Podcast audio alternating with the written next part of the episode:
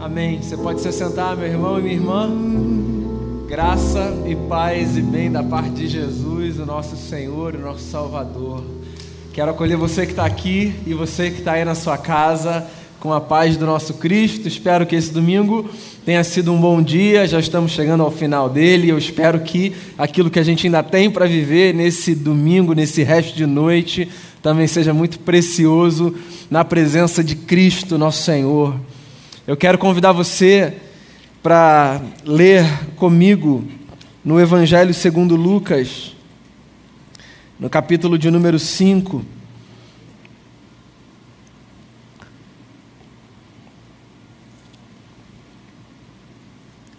Evangelho segundo Lucas, capítulo 5. Eu leio do verso 27 ao verso 32.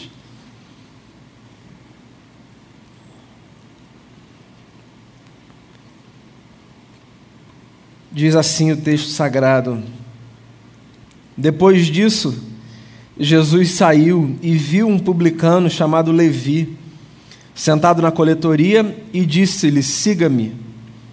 Levi levantou-se, deixou tudo e o seguiu. Então Levi ofereceu um grande banquete a Jesus em sua casa. Havia muita gente comendo com eles, publicanos e outras pessoas. Mas os fariseus e aqueles mestres da lei, que eram da mesma facção, queixaram-se aos discípulos de Jesus: Por que vocês comem e bebem com publicanos e pecadores? Jesus lhes respondeu: Não são os que têm saúde que precisam de médico, mas sim os doentes.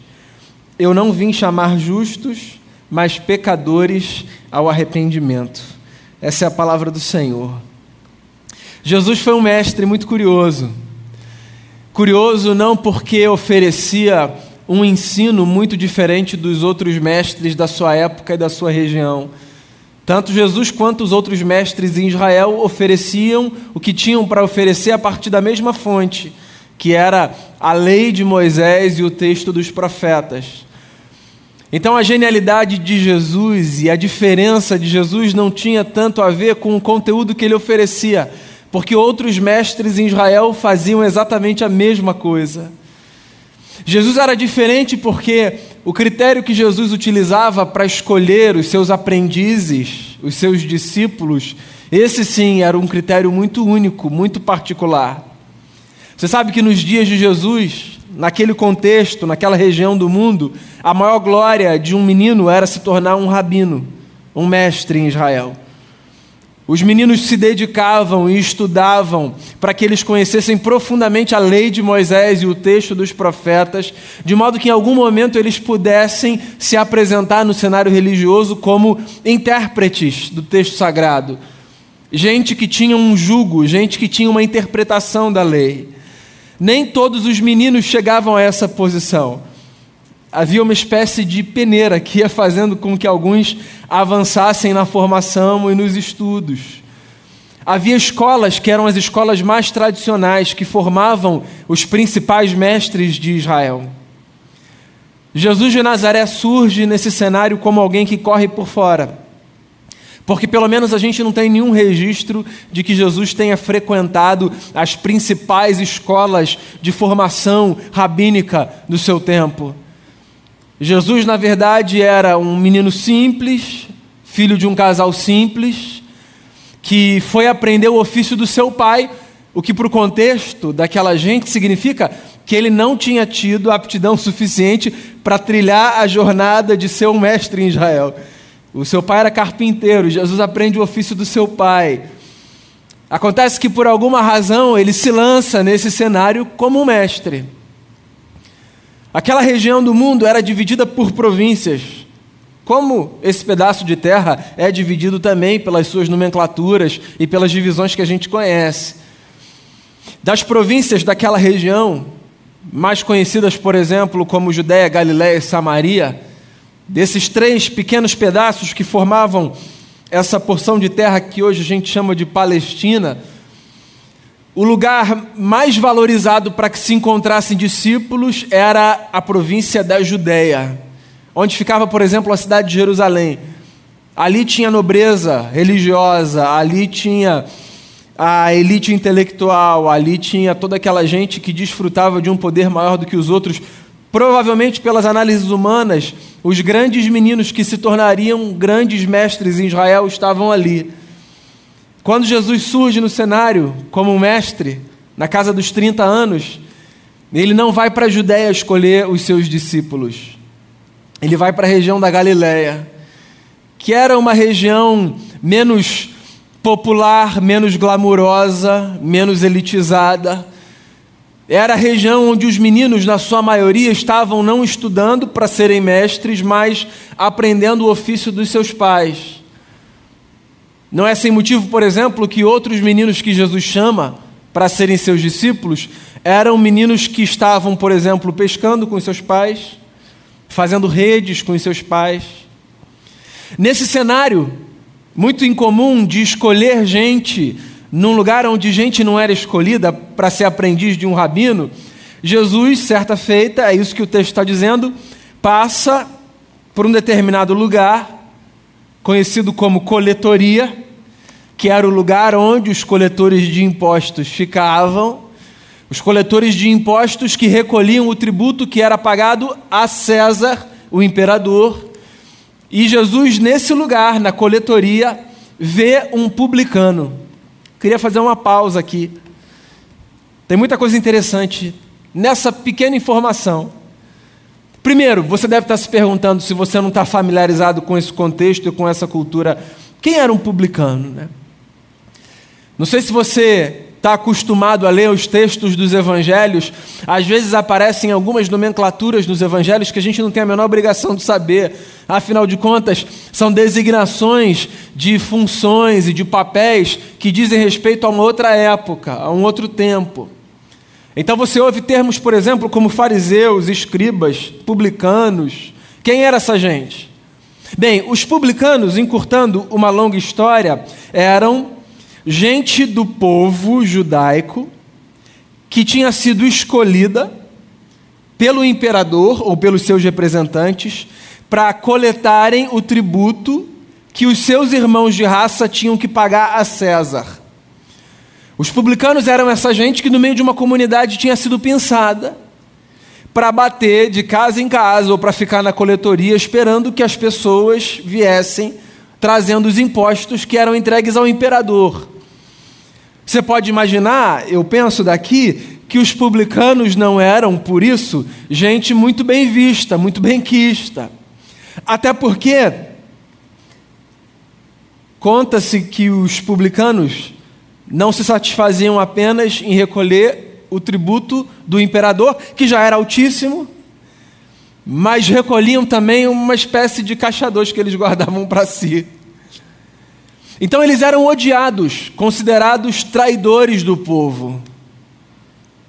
E o que o texto está dizendo é que Jesus, quando aparece, se apresentando como um mestre em Israel, além de ir para a região errada, ou seja, para a região incomum, para onde ninguém ia, ele ainda bate os olhos num sujeito que está sentado na coletoria, que era um publicano.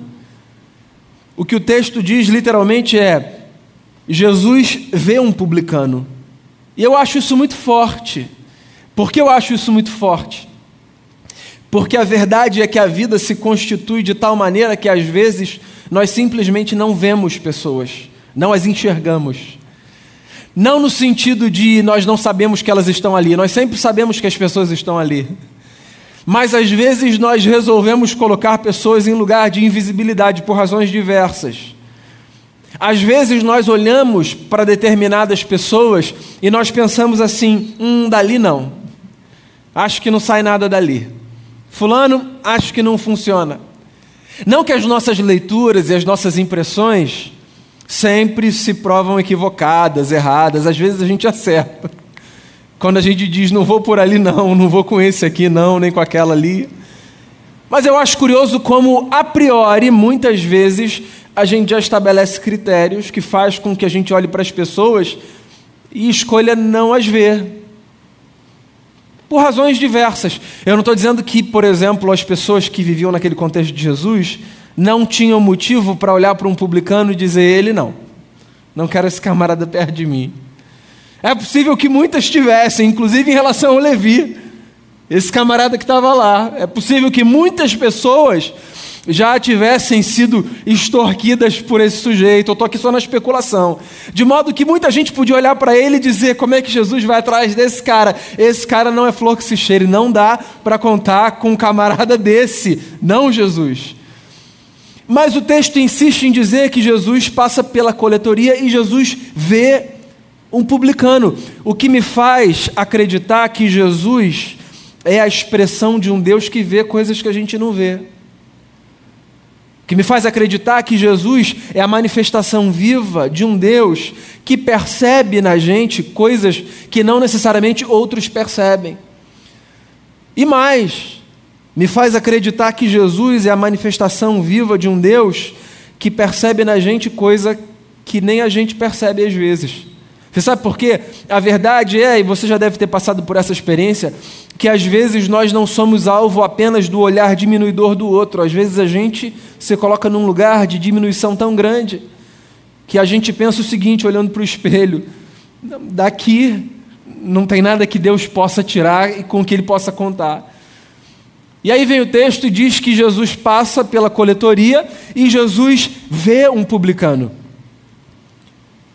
Eu me lembro, e eu já citei esse texto aqui diversas vezes, de um texto muito emblemático da unção do segundo rei de Israel, lá atrás no Antigo Testamento, quando depois do episódio da reprovação de Saul, Deus envia um profeta para uma montanha, para a casa de um senhor que tinha muitos filhos, e diz a esse profeta que daquela casa sairia um novo rei de Israel. Lembra dessa história?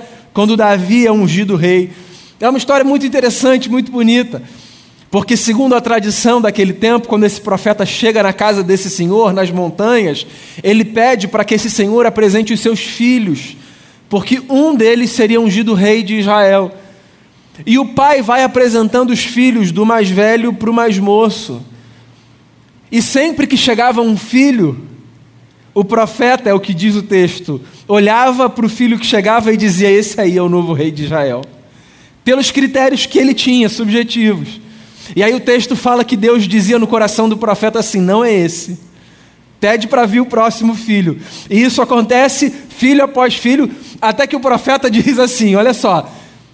Porventura acabaram-se os seus filhos, nem o pai se lembrava do outro que seria justamente o rei já se acabaram todos os seus filhos? Não tem mais nenhum? E aí o pai diz: tem um, tem um mais moço que está lá cuidando da, das ovelhas no campo. E o profeta diz: então chama ele, porque a gente não vai jantar nessa casa enquanto eu não conhecer esse seu filho. E era esse, era aquele. No curso dessa história tem uma fala que você deve conhecer muito bem. Depois do profeta repetidas vezes dizer: Esse é o novo rei, e Deus falar no coração: Não é ele Deus diz para o profeta o seguinte, a certa altura: Não atente para a sua aparência, porque Deus não vê como vê o homem. O homem vê o exterior, Deus, contudo, vê o coração. Esse texto está lá, perdido naquela antiga história, mas ele é muito importante, pessoal, muito importante, para a gente pensar na forma como a gente enxerga os outros, ou para a gente pensar na forma como a gente se enxerga. Porque Deus conhece a gente lá no fundo, e Deus vê coisas que às vezes a gente negligencia, dentro da gente e dentro do outro, de modo que ninguém devia ter a audácia de olhar para quem quer que seja e dizer para Deus numa conversa assim: Ele não, Senhor, ela não, ou eu não. Porque Deus é assim, Deus trabalha com gente que a gente nem imagina que Ele pode trabalhar, deseja trabalhar, pode contar. Então o texto começa com isso. Jesus passa pela coletoria, Jesus vê um publicano, justamente um publicano, e Jesus o vê, e Jesus diz assim: segue-me. Outra versão vai dizer que a fala de Jesus foi: vinde após mim. Talvez seja a versão que você mais conheça. Você sabe que essa expressão, venha após mim, vinde após mim, segue-me, essas expressões eram expressões muito caricatas do cenário dos rabinos em Israel. Vinde após mim era a fala de um rabino que oferecia a um potencial discípulo a possibilidade de caminhar do seu lado e aprender a tradição segundo a sua própria interpretação. Então acontecia assim: os meninos queriam ir para os melhores rabinos. Os meninos em Israel queriam aprender com os melhores mestres, mas eles não tinham condição de dizer com quem eles iam aprender. Eles não podiam escolher, ele não podia chegar e falar: Eu quero aprender com você. No final das contas, era o mestre em Israel que dizia para o menino: Você pode vir caminhar comigo. E como é que ele dizia isso? Falando: Vinde após mim. Então, vinde após mim é a fala de um mestre que significa o seguinte na prática: eu acredito que você pode aprender caminhando comigo, então vem. Vinde após mim é um mestre dizendo: eu acredito em você. E aí tem uma coisa muito bacana e muito subversiva nessa história. Né? Quando Jesus chama pessoas dizendo, venham após mim, e quando ele chama as pessoas que ele chama, como por exemplo o Levi aqui, quando ele chama essas pessoas, ele diz a essas pessoas: venham após mim. O que ele está dizendo nas entrelinhas é: eu acredito que vocês podem aprender. Eu acredito, eu, eu, ponho fé em vocês. É interessante, porque a experiência religiosa é sempre um convite para que a gente coloque a nossa fé em Deus, certo? E está certo. O convite da experiência religiosa é esse: é o convite para que a gente coloque a nossa confiança em Deus. Mas eu acho bacana perceber nas páginas das Escrituras o registro de Jesus como um Deus que acredita na gente. Não acredita na mesma forma que a gente acredita nele. Eu acho que você está me entendendo, né? Acredita no sentido de que Jesus olha para a gente e, e Jesus sabe que a gente pode aprender a ser gente com Ele. Eu olho para as páginas dos quatro evangelhos e eu chego a uma conclusão. Se Jesus caminhou com as pessoas que ele caminhou, se Jesus chamou as pessoas que ele chamou, então não tem absolutamente ninguém que não pode aprender a ser gente segundo o ensinamento de Jesus. Ninguém. Não tem ninguém que seja caso perdido para Deus, entende? Ninguém. Qualquer pessoa, qualquer pessoa pode aprender não apenas com Jesus, mas de Jesus. Porque se no grupo dos discípulos, no primeiro grupo, ele chama um camarada como esse Levi aqui, então isso significa que todo mundo pode ouvir de Cristo a mesma convocação: venha após mim, siga-me. E aí o que acontece é exatamente isso. O Levi dá um salto e ele segue Jesus. Se você reparar nos textos dos evangelhos que falam sobre essas experiências de Jesus chamando discípulos, todos que são convidados por Jesus dão um salto e vão. Porque, como eu disse ainda há pouco, não tinha nada mais glorioso para um menino do que ser um mestre.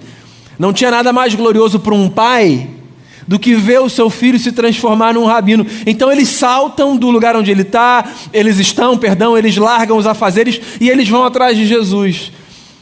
E aí o que acontece em ato contínuo aqui no texto é que o Levi, esse sujeito que era visto com todo o estigma e como um traidor da pátria, agora convocado por Jesus, ele deixa tudo, o segue e ele oferece um grande banquete a Jesus na sua casa.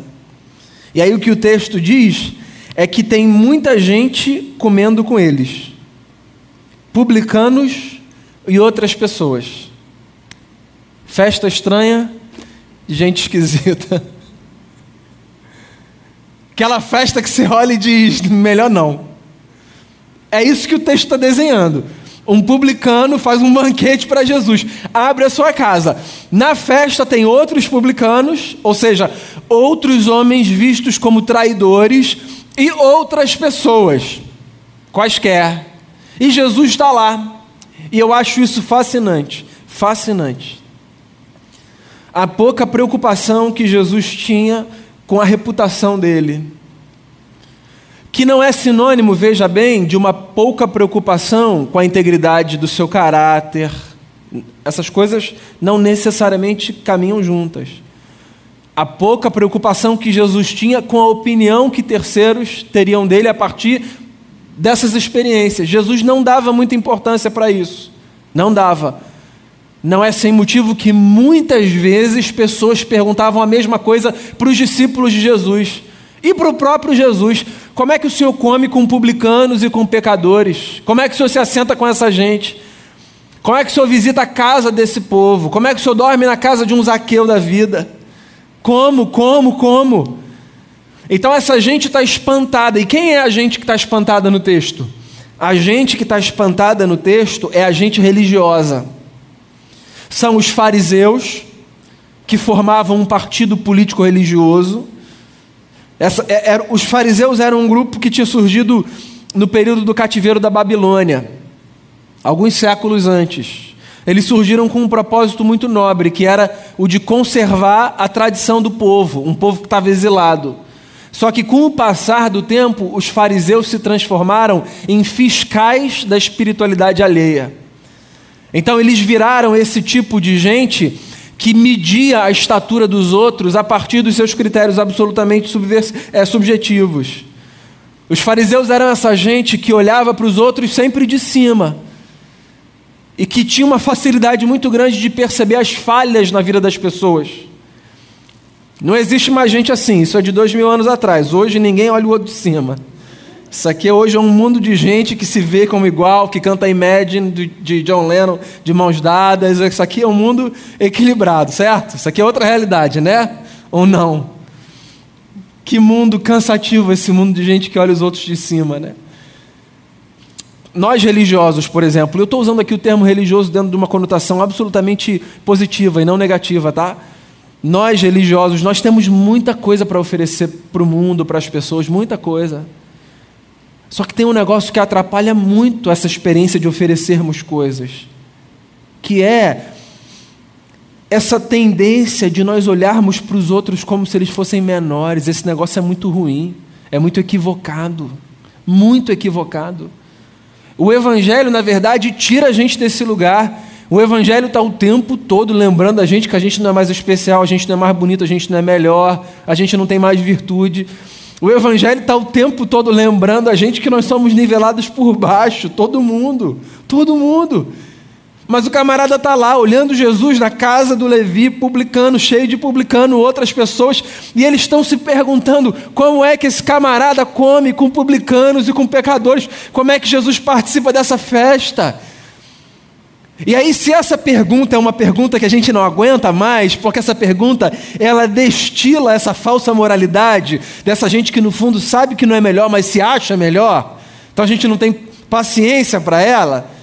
Por outro lado, essa fala deu a possibilidade de Jesus oferecer uma resposta genial. Perguntaram para os discípulos: eu não sei se os discípulos foram falar para Jesus ou se Jesus ouviu e apareceu na roda. Porque o que o texto diz é que, apesar deles perguntarem para os discípulos, foi Jesus quem respondeu, e respondeu dizendo assim: Não são os que têm saúde que precisam de médico, mas sim os doentes. Eu não vim chamar justos, eu vim chamar pecadores ao arrependimento. Simples assim. E tem algumas coisas bacanas aqui nessa fala de Jesus. A primeira delas, quando Jesus diz assim: não são os sãos que precisam de médico, mas os doentes. Em outras palavras, o que ele está dizendo é: se vocês não querem participar da festa, não participem da festa.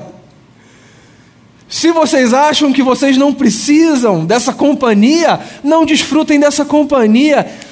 Há, uma sinalização muito democrática na resposta de Jesus como quem diz, eu não estou forçando ninguém a nada. Mas olha só, se tem gente que acha que eu sou uma companhia importante para a vida, se tem gente que quer caminhar comigo, então deixa essa gente caminhar comigo, e se eu quero caminhar com essa gente, deixa eu caminhar com essa gente. É Jesus tirando a gente desse lugar de querer sempre parar na porta do céu e definir quem vai entrar e quem vai ficar do lado de fora. Teve uma vez que Jesus falou exatamente isso para os fariseus, mais uma vez os fariseus. Ele disse assim: Ai de vocês que param na porta do reino e não deixam ninguém entrar nem sair. Simples. Ai de vocês que param na porta. E eu fico pensando, conhecendo o meu próprio coração, e sabendo que nós somos todos filhos do Adão e da Eva, certo? somos todos bonecos de barro da mesma forma, e eu fico imaginando, se eu conheço o meu coração e sei que você conhece o seu, que audácia, né? Às vezes a gente parar na porta e dizer quem entra e quem está fora, quem pode e quem não pode, a gente olhar para Jesus e dizer assim: Jesus, Fulano não é boa companhia para o senhor, não. Deixa Jesus abraçar quem Ele quiser com a sua graça com o seu amor. Deixa Jesus participar da história de pessoas. Deixa Jesus entrar em casas, abençoar famílias. A gente tem isso para oferecer para o mundo. A gente tem para o mundo a boa notícia de que Jesus deseja abençoar todo mundo. Por quê? Porque Jesus não veio para os sãos. Jesus não veio para o sujeito que acha que não precisa dele. Deixa esse sujeito viver de boa seguir a jornada dele. O que ele quer é ser companhia para quem se reconhece falho, pecador, limitado. O que Jesus quer é ser presença na vida daquele que sabe que tem um buraco do lado de dentro, que não é preenchido por dinheiro, que não é preenchido por viagem, que não é preenchido por trabalho, que não é preenchido por nada que não pela presença do Cristo. É isso que Jesus quer. É isso que ele está falando para esses homens que estão perguntando por quê. Por que, que o Senhor come com publicanos e pecadores? Ele responde, ele diz, porque sim. Porque eu reconheço que esse mundo é um mundo adoecido e eu estou aqui como alívio para aqueles que estão doentes. Há muitos adoecimentos dos quais a gente padece, muitos. Doença não é só aquilo que nos acomete quando um vírus como esse, sabe, entra no nosso organismo e faz o que faz. Há muitas outras ordens de adoecimento.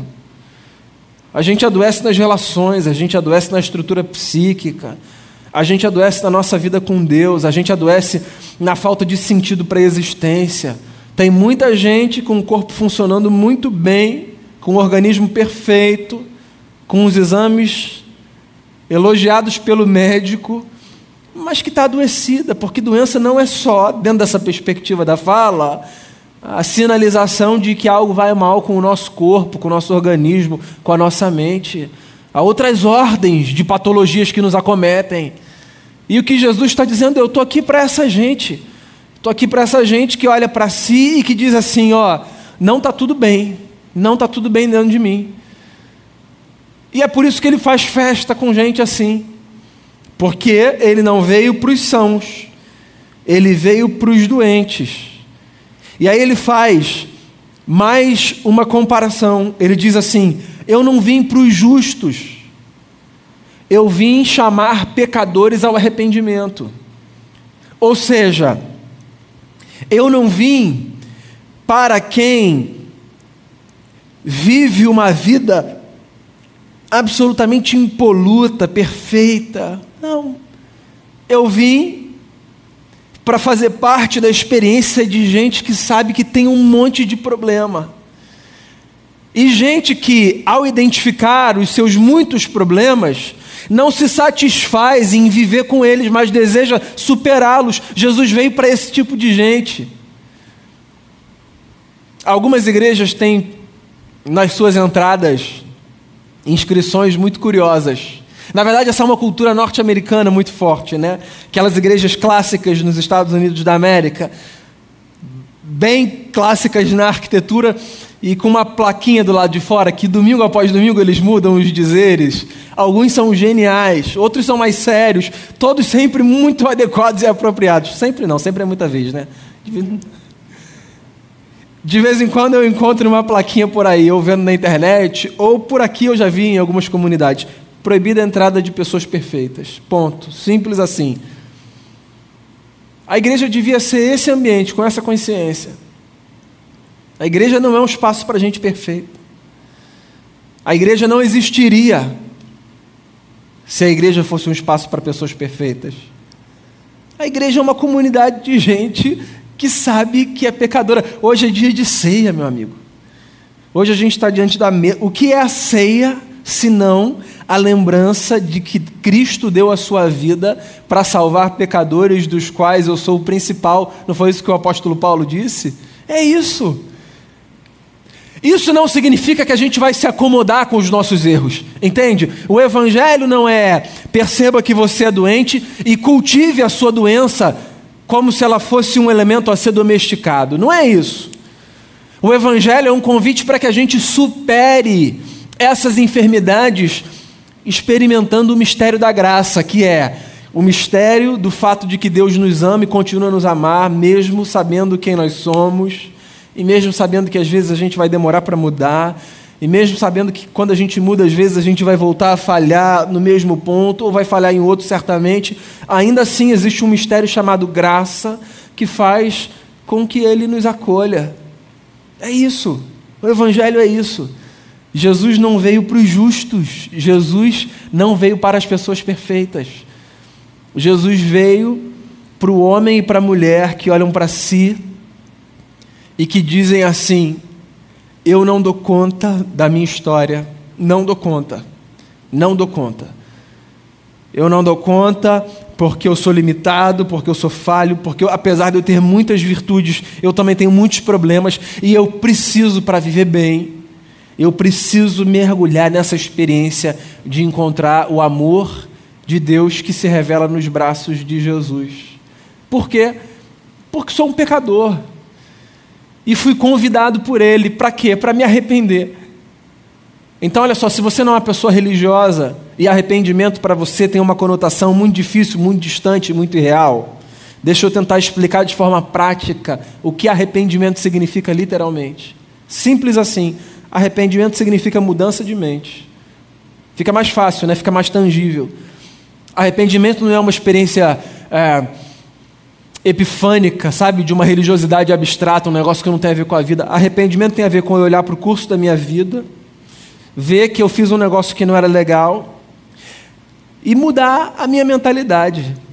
Pedindo perdão a Deus é quem eu tenho que pedir e mudar a minha mentalidade. E, obviamente, ao mudar a minha mentalidade, mudar também o meu comportamento.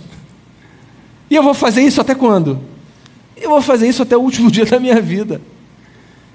Porque não existe dia na nossa vida que a gente não precise se arrepender de alguma coisa.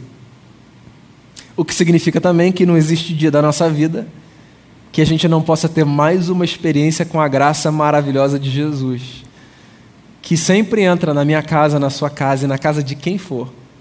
É isso. O que eu tinha para dizer a você nessa noite era isso. Jesus vê publicanos. Jesus olha para mim e para você. E olha para gente que a gente nem imagina que ele olha.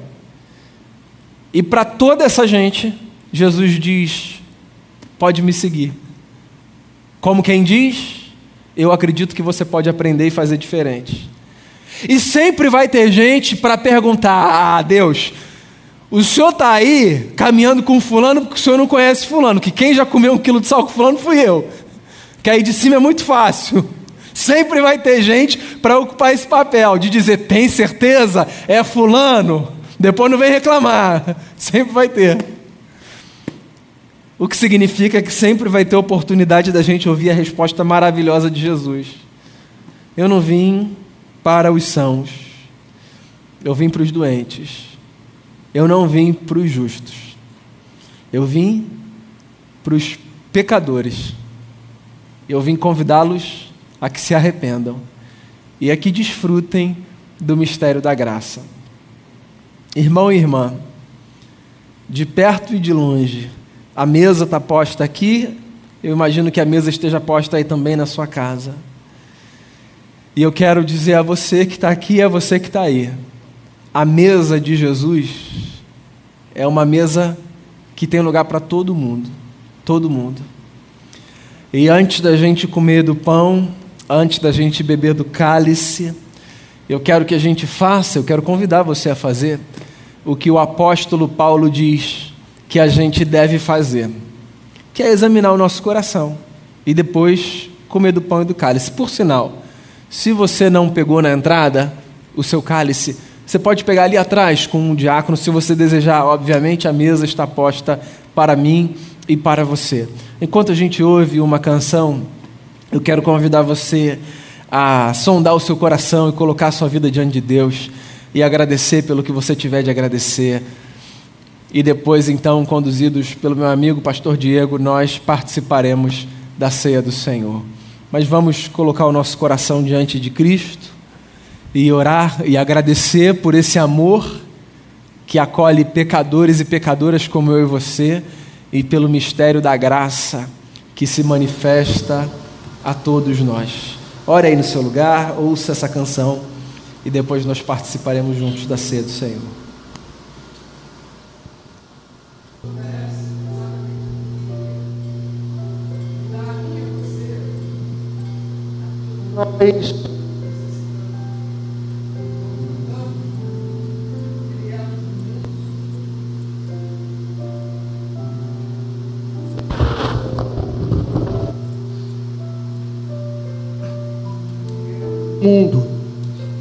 Oferece graça e misericórdia. Tudo que Cristo oferece é aquilo que é a sua essência. Nós vamos fazer uma oração nesse momento. Quero te convidar a fechar seus olhos, a confessar a Deus o seu pecado,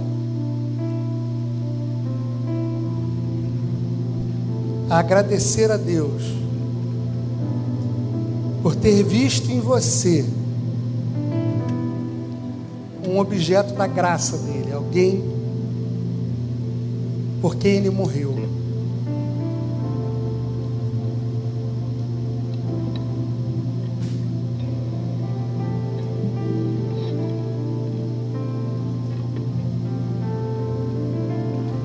Pai querido, nós nos colocamos diante do Senhor e a Ti confessamos os nossos pecados. Ouve a Deus confissão de cada um de nós, lava-nos, purifica pelo Teu sangue, faz com que a nossa vida seja uma vida de homens e mulheres transformados pelo Cristo que nos ofereceu perdão e graça. Nós separamos do uso comum o pão, separamos o vinho e consagramos esse para a edificação do teu povo, para a ceia do Senhor. Em nome de Cristo Jesus. Amém. Amém. Você que está em casa, você que está conosco, alguém por um acaso ficou sem o cálice, os diáconos estão prontos ali a lhe servir.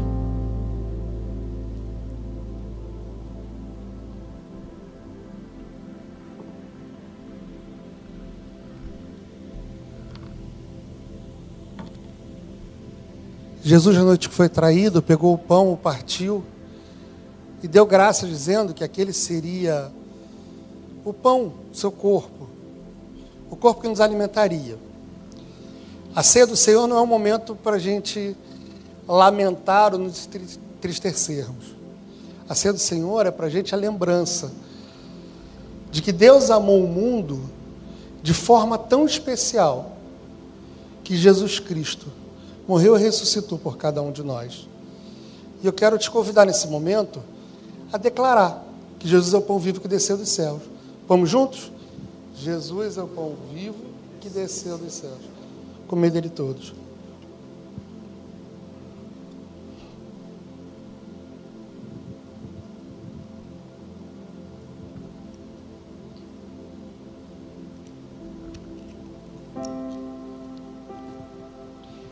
Em seguida, Jesus pegou o vinho e disse que a partir de então seria o seu sangue sangue derramado pelos nossos pecados.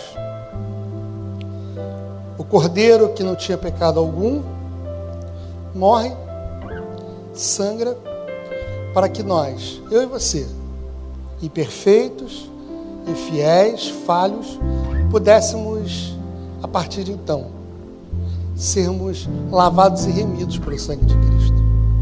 Nós vamos declarar que o sangue de Jesus nos purifica de todo pecado. Vamos juntos? O sangue de Jesus.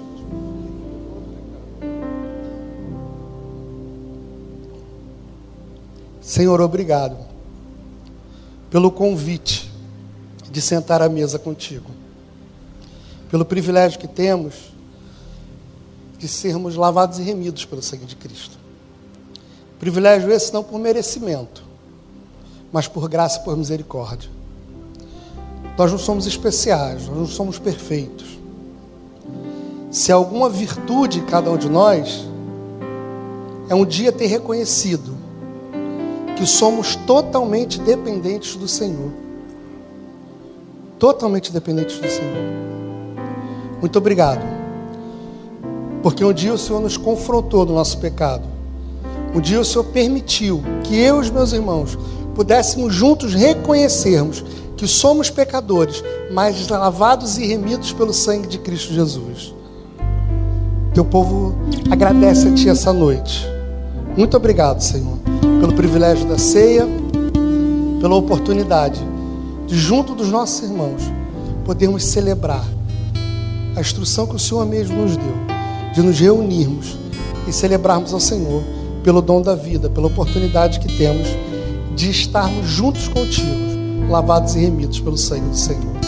É em nome de Cristo Jesus que nós oramos. Amém e amém.